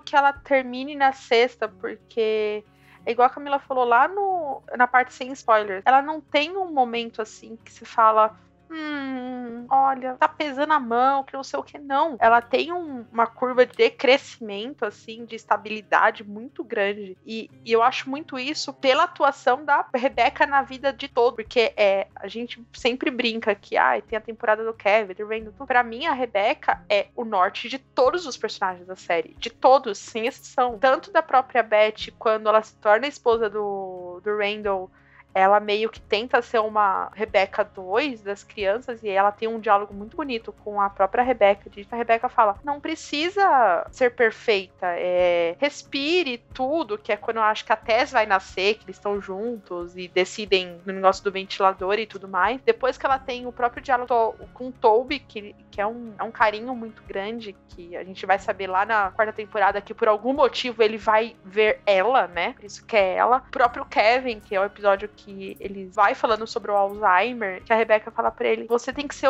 a pessoa feliz, que a tua irmã é mais amorosa, seu irmão é mais energético, você é a felicidade da família. Isso incentiva ele a, buscar mudanças, que é quando ele arrisca, quando ele se torna feliz, que ele começa a fazer os filmes, que ele sai da própria série e tudo mais que ele tem os gêmeos e você vê o quanto ele tá feliz com aquilo. A construção da casa com a música tocando e perto da cabana e é lindo e, e ver depois que a Rebeca tá morando na casa dele e de, o episódio de Nova York onde a Rebeca pede para ser feliz, que quer viver os últimos momentos, fala a Rebeca é, um, personagem que eu tô sofrendo quando ela vai morrer. E a gente sabe que ela vai morrer na próxima temporada. Não tô preparado pra isso. É... Eu não tô preparada pra eu, ver. Olha, eu não sei como é que vai ser esse baque, assim, porque é muito do que você falou, Tami, e, e especialmente acho que com a partida do Jack, antes disso, mas quando o Jack partiu, eu acho que a, a cena, o amor dos dois, o amor dos dois, o amor deles era é a coluna cervical de This Is Us, assim. Como é mostrado a construção até a infância da, da Rebeca, de onde ela veio, como é, foi a criação dela e ela veio para algo diferente disso, do que o pai queria, do que a mãe queria para ela, o sonho da música, o talento, talvez um sonho que ela nunca realizou, que ficou pelo caminho e que lindamente eles mostram que esse eles mostram com uma montagem muito bonita que tipo o sonho que ela não realizou por ela, ela vai realizar pelo neto. É Sim. É ele que vai realizar Ai. o sonho da Rebeca. E aí, assim, eu, foi assim, a, a, cena, assim, quando mostra que aquele cantor famoso tal, ele é o neto da Rebeca. E mostra ela cantando na juventude e ele num palco, assim, eu falo, é isso, é isso que acontece com, com os nossos sonhos que ficam pelo caminho. Eles vivem através da nossa família, de quem vem depois. Eu acho tão que ele não usar o Pearson. Eu tinha ficado muito brava no primeiro momento, mas depois eu não, faz todo sentido. Faz totalmente sentido, faz sabe? Sentido ele não usar o Pearson. E, e eu acho que a Rebeca, depois da partida do Jack, ela se tornou esse, esse norte para todos. Eu acho que ela era o norte do Jack também. A cena. É, é, igual eu falei, o episódio que eu falei na parte sem spoilers, que nós temos áudio em tempo real das reações da Camila, é o episódio da morte do Jack. Porque assim, eu vi na promo, falei, tá, é no episódio seguinte, a casa tá pegando fogo, Jack olha, vai fazer alguma coisa. Jack vai fazer merda. Vai morrer no incêndio. A gente achava que ele ia morrer no incêndio. Aí ele se salva do incêndio e a cena. Eu acho que até vi uma entrevista da. Da, da Mandy. Isso, da, da Mandy Moore falando que ela. A, a cena em que ela vê o Jack morto na maca do hospital, ela. Ela entrou, mas ela não. Ela, a atriz não sabia que ele ia estar tá lá daquele jeito. Eles falaram que a cena ia ser daquela forma, mas ela não sabia que ele ia estar tá ali na cama descoberto daquela forma em que ele estava. Ela, ela ela vem, ela entra, ela bate na porta voltando assim, e eu acho que a reação da personagem da atriz é incrível. E a série, ela é muito, eu acho que ela é muito gentil com a Rebeca, às vezes acho que poderia até explorar mais de como é essa dor do luto da viúva, de você ficar nesse momento sozinha. Acho que até essa temporada em preparação para o que a Rebeca vai ser daqui para frente, ela mostra um pouco disso da até o Kevin ali tentando arrumar um namorado para ela, porque ela perdeu o Jack ainda muito nova. E eu acho que a série mostrou muito isso, até o julgamento de muitos dos filhos com a questão do Miguel, assim, tipo, nossa, né, o cara que era amigo do pai, não sei o quê. Mas eu acho que é muito bonito toda a jornada da Rebeca e a gente tá praticamente num fechamento do Jack. Eu acho que é igual a gente, eu converso com as minhas amigas, tipo, gente, só tem flashback do do Jack porque eles gostam do milho no ventimiglia. Sim. assim, assim, já encerrou, né, gente? A gente já entendeu, a gente já entendeu. Não precisava, mas é incrível. A gente sente o calorzinho no coração quando eles existem. Eu acho que a gente tá se encaminhando pro fechamento da Rebeca também. Total, eu acho que é o lance deles usarem o Alzheimer pra uma pessoa tão ligado à memória afetiva como ela tem do próprio Jack, toda a história que eles viveram, acho que é um, é um jeito do, da série usar ainda os flashbacks do, do Jack, porque ela vai esquecer o Jack. A gente tem que estar preparado para a morte dela e para ela esquecer o Jack. Então vai e vai mostrar toda essa angústia dela esquecendo. Quando ela tá se maquiando, que ela começa a relembrar, é, eu acho que já é um aviso pra gente falar assim, olha, a Rebeca vai esquecer quem é o Jack. E a gente vai ter que aprender a lidar com isso. Como a gente tem que lembrar de esquecer do Jack. Eu acho que a, ó, esse Alzheimer é nosso também. É, e eu acho que tem uma questão assim de que eles. O Jack, ele morreu quase como um herói, sabe? Num momento em que ele, ele não morre no incêndio, ele morre de um problema cardíaco no hospital depois, mas assim, aquele que no momento do incêndio salvou a todos, falou pra Rebeca o que fazer, foi buscar a Kate no quarto dela, e aí beleza, você tem um personagem amado que você matou no momento de, de, de clímax, de catarse, e agora você tem a, a outra personagem equivalente, o outro pedaço dessa coluna cervical, que é esse amor que, que dita essa série. E como que você vai fazer a despedida dela depois de uma, algo tão grandioso? E eu acho que a série acertou muito em escolher um caminho natural. Porque a vida, a vida é desse jeito. Se, se, ou você morre jovem, ou você morre velho, idoso, é, com problemas de saúde, com problemas de esquecimento, com alguma doença.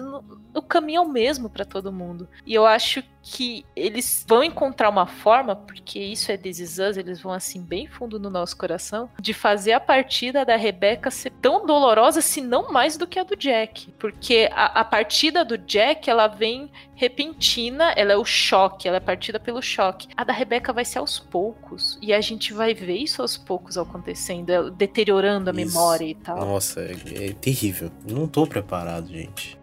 Aí o coração. O coração tá bom, tá legal.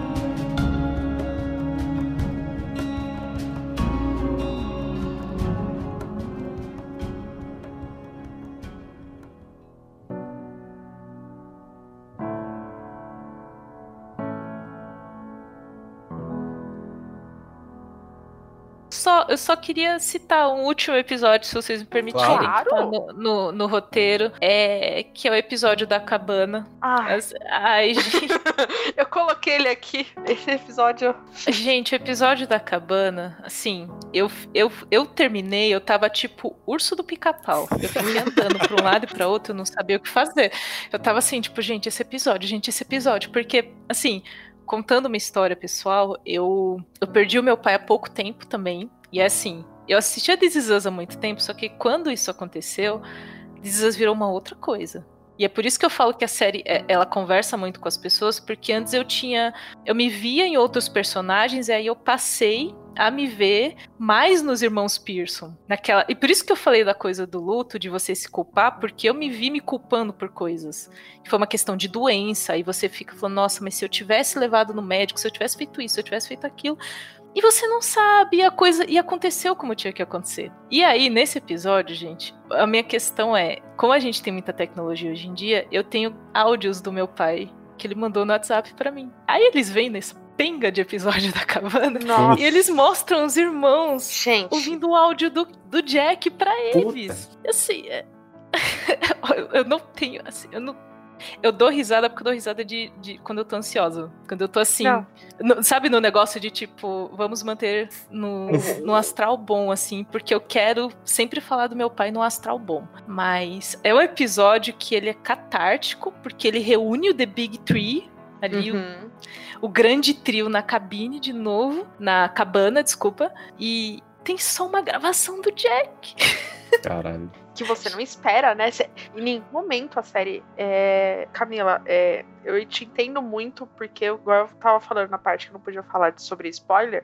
É, eu perdi minha mãe aos 16 anos, como o, os, a, o Jack morre. Minha mãe também foi de repente, foi também problemas de doença. E, e todos esses questionamentos, nesse da cabana, que eles estão falando, que a Kate fala assim: é, nós vamos ter passado mais tempo sem o Jack na nossa vida do que o nosso pai na nossa vida do que qualquer outra coisa. E aí eles têm essa coisa da fita, tem a parte do desenho, tudo. Esse episódio, eu acho eu mandei áudio pro Thiago, tipo, eu mando sempre, mas nesse eu tentei gravar, eu não conseguia gravar o áudio. Eu, eu, eu chorava tão copiosamente. Esse episódio eu não sei se eu tenho condições, sei lá, se um dia eu rever a série que eu vou rever, eu não sei se eu revejo ele. Porque ele é muito. Ele é muito pesado ele é absurdamente pesado e, e aquele desejo de ter, de reconectar, eu tenho isso com fotos. Tipo, as pessoas mandam fotos que eu nunca imaginei que eu teria da minha mãe. E é, é a mesma sensação que eles têm de felicidade ao mesmo tempo de. Melancólico, Melanco... né? Uma é. felicidade triste. Você, você tá feliz, mas você não tá assim feliz. É melancólico, né? E você quer lembrar sem estar triste. É por isso que eu fico. Eu acho que o final desse episódio, que você vai pro futuro, que você não tá esperando, que a casa começa a ser desenhada.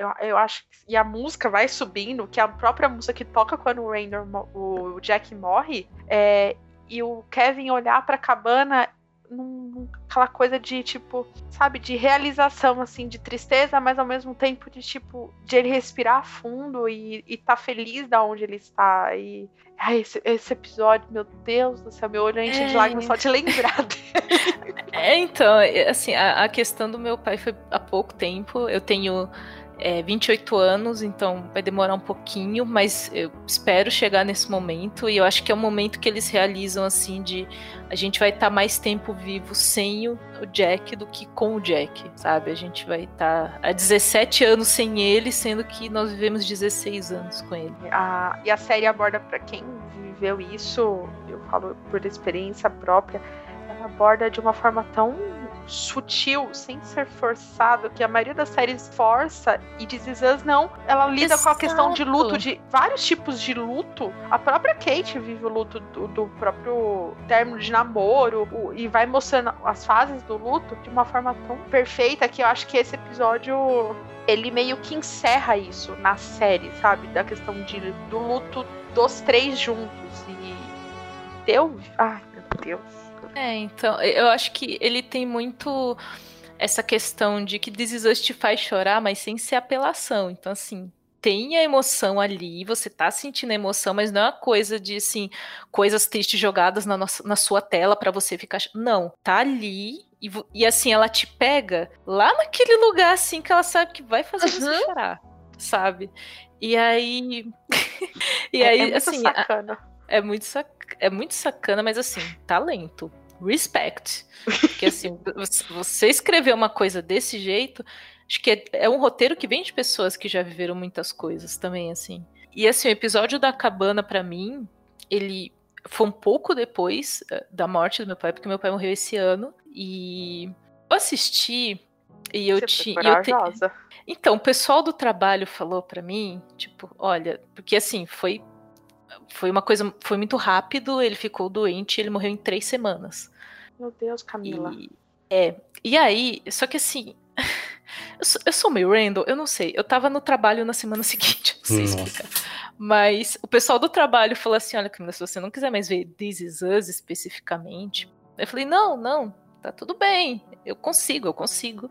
I can handle it. E assim, eu assisti o episódio e aí eu chorei pra caramba por conta dessa questão que eu tenho áudios, uhum. eu fiz todos os backups possíveis, porque eu acho que é uma coisa que a tecnologia permite hoje, e o, o Jack deixou para os filhos dele, que eu tenho fotos do meu pai e eu tenho a voz do meu pai. Eu posso ouvir a voz dele que é uma coisa. E eu não ouço muito esses áudios, porque quando eu ouço, assim, eu choro muito, muito mesmo. E eu tenho um áudio dele em específico, que é um áudio dele falando. É um áudio dele desejando coisa. Acho que ele me mandou no aniversário, que ele me deseja, assim, felicidade pro resto da minha vida. É um áudio. Tem... Áudio especialzíssimo, nossa. É, então, porque tem, tem os áudios, tem os áudios de dia a dia, tipo, Fia, passa na padaria, compra um pão. Tem esses áudios que eu acho maravilhoso que eu tenha. Essas coisas tão rotineiras, assim, de lembrares, de ter ele perto, assim. Mas esse em específico, que eu fiz backup em todos os lugares, é um áudio do meu pai pra minha vida inteira. E aí eu vi esse episódio da cabana.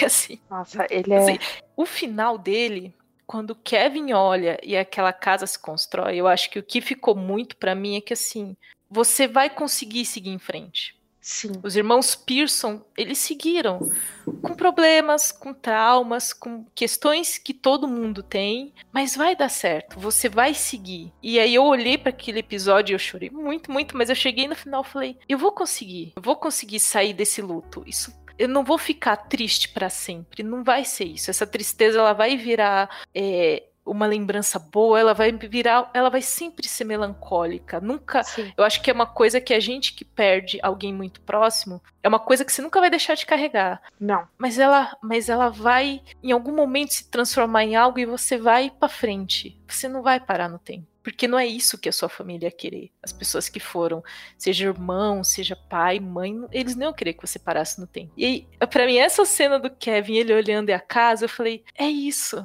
É o futuro, o futuro ele vai existir. E eu acho que é tão bonito que a cena continua com ele abrindo a porta e o Wendell vem ao encontro dele e se abraçam. Eu acho que é isso mais bonito aqui. Primeiro vem a Rebeca, a Rebeca não, vem a Beth, eles se abraçam, depois vem o Randall e que eles se olham e se fala, é, tá tudo bem. Eles podem estar tá brigando tudo e tá tudo bem, eles continuam sendo uma família. Ai. É, então, eu, inclusive até Tami, você falou de que você tem uma irmã, eu tenho uma irmã que eu não me dou bem com ela, porque nós temos personalidades muito diferentes, a gente não consegue no dia a dia da vida, uhum. mas nesse momento em que meu pai ficou doente, assim, a gente olhou uma para outra, anos depois de ter se visto, de ter uma relação, a gente olhou uma para outra e falou: tá, isso aqui é maior do que as nossas desavenças, do que o que a gente não se gosta. O bem-estar dele tá aqui em cima.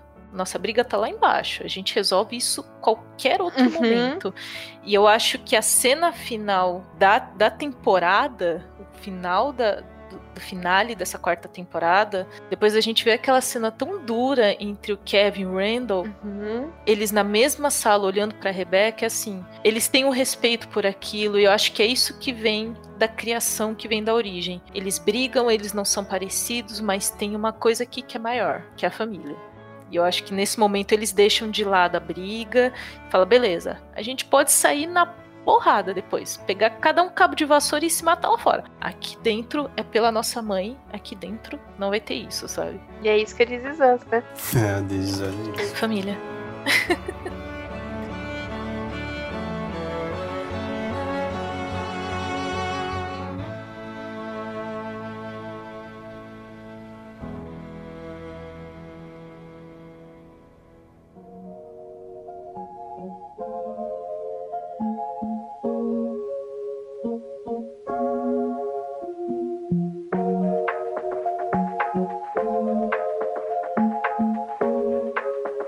Depois desse episódio longo, nós abordamos aqui os assuntos da, de This e eu acho que foi incrível. Muito obrigado, Camila, pela sua colaboração no programa. Acho que agregou muito ao nosso papo. Nossa, já tá convidada para todos os outros episódios, tá? Só queria ter eu, e a Tami, eu e a Tami aqui juntas no coração choroso com This é isso. Desidratando desidratando total. Eu, eu, eu, achava que eu era louca por chorar em todo episódio. É muito bom saber que eu, eu não sou única. Tami, esse episódio da cabine eu vi na redação do Omelete. Eu vi na...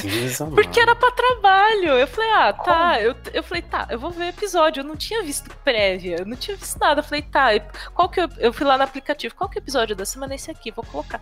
Eu vi na redação, assim. Meu chorando Deus. igual um anime, sabe? Que tem os, os animes que mostram assim, só as lagriminhas caindo. É totalmente. Não, eu tive isso com o episódio do Super Bowl. Meu pai foi me perguntar um negócio. Eu estava em posição fetal na cadeira, olhando. e meu pai perguntou assim: o que, que tinha acontecido? E eu não conseguia falar eu não conseguia Um momento falar. legal de você explicar pra família que você tá chorando por causa de série de TV. Ah, não, isso aqui em casa tá assim. todo mundo acostumado já. É... Porque o pessoal olha pra mim e fala, mas sério isso? Aqui em casa ninguém me descobriu ainda não, graças a Deus. Não quero ter que explicar. Não preciso. Mas desse do Super Bowl eu chorei no teaser. Eu vi o teaser. Não, do, o, o, episódio que eu, que, eu, que eu chorei, que eu comecei a chorar com 23 segundos foi esse. Eu dei play, eu pausei com 23 segundos. Não tinha nem começado, eu já estava chorando. Porque eu sabia, né, que era. E eu esperando a legenda. Eu fiquei uma semana sofrendo por causa dessa legenda. Porque o episódio saiu no domingo. E eu só fui assistir no sábado. Mas enfim, Camila, por favor, deixa aí seus contatos, suas redes sociais, seus projetos que você quiser falar aí. Uh, pedir, uh, pedir pra galera acompanhar o meu trabalho lá no Omelete. Eu sou editora assistente, faço muita coisa, eu vejo muita série. É, tem a crítica dessa quarta temporada de This Is Us, em que eu falo muito, eu, eu descasco o Randall e falo que por, por ele ser um babaca, e o Sterling Quebral vai ganhar um M. É isso que vai acontecer. E me sigam no Instagram, a, a minha arroba é cakes, é C-A K-E-S, Cakes, underline Camila Souza. Souza com S, por favor, gente. É, é que é diferente, tá? eu sei. É, é com S. É que assim, tá errado, mas é da certidão de nascimento. E aí vem da família do meu pai de ser com S. Eu falo, gente, ninguém vai mudar esse nome aqui. Vai ser com S o resto da vida, viu? E... Mas me sigam no Instagram, comentem de séries. É, eu tô vendo Westworld, tô vendo muita série agora, então vamos. Vai lá e bate um papo que eu juro que eu sou legal. A gente vai ter o episódio de Westworld no futuro, que vai ser polêmico. Vai ser polêmico. Vai ser polêmico mesmo. Tem um pessoal aí que tá com, com opinião. Coffee Coffee tá me. Enfim, tá me. Vai lá. Diga suas redes sociais, suas arrobas. Eu, tanto no Twitter quanto no Instagram, sou a Tata Underline Tami, com dois M's e Y. Em plena quarentena, fique em casa, por favor, lavem as suas mãos. Já lavou sua mão? Aproveita que você tá ouvindo esse podcast. Se cuida, cuide de todo mundo. E venha me ver sofrendo por Dizizan, sobre Santos, minha abstinência total nas minhas redes. E venha conversar comigo, gente. Eu vejo muita gente que tá seguindo a gente, né, Thiago? É. Não fiquem, não fiquem com medo. A gente não morde. Cara, é tão legal quando o pessoal vem conversar com a gente e, e fala sobre o que achou dos episódios, sobre séries, então não tenham medo. Venham conversar com a gente. É isso aí, ó. Vocês têm que, têm que interagir. Eu tô lá sempre falando mal das séries, falando bem das séries. Você pode me seguir nas minhas redes sociais, é silvatiago015 em todas. É, você pode também seguir o Serious Cast, que é Serious Podcast, no Instagram e no Twitter também. E é isso aí, galera. Nos vemos daqui a duas semanas com um tema surpresa. Um tema surpresa. Dessa vez não vamos anunciar, não. Vamos fazer surpresa. É isso aí. Valeu e tchau. tchau. Tchau.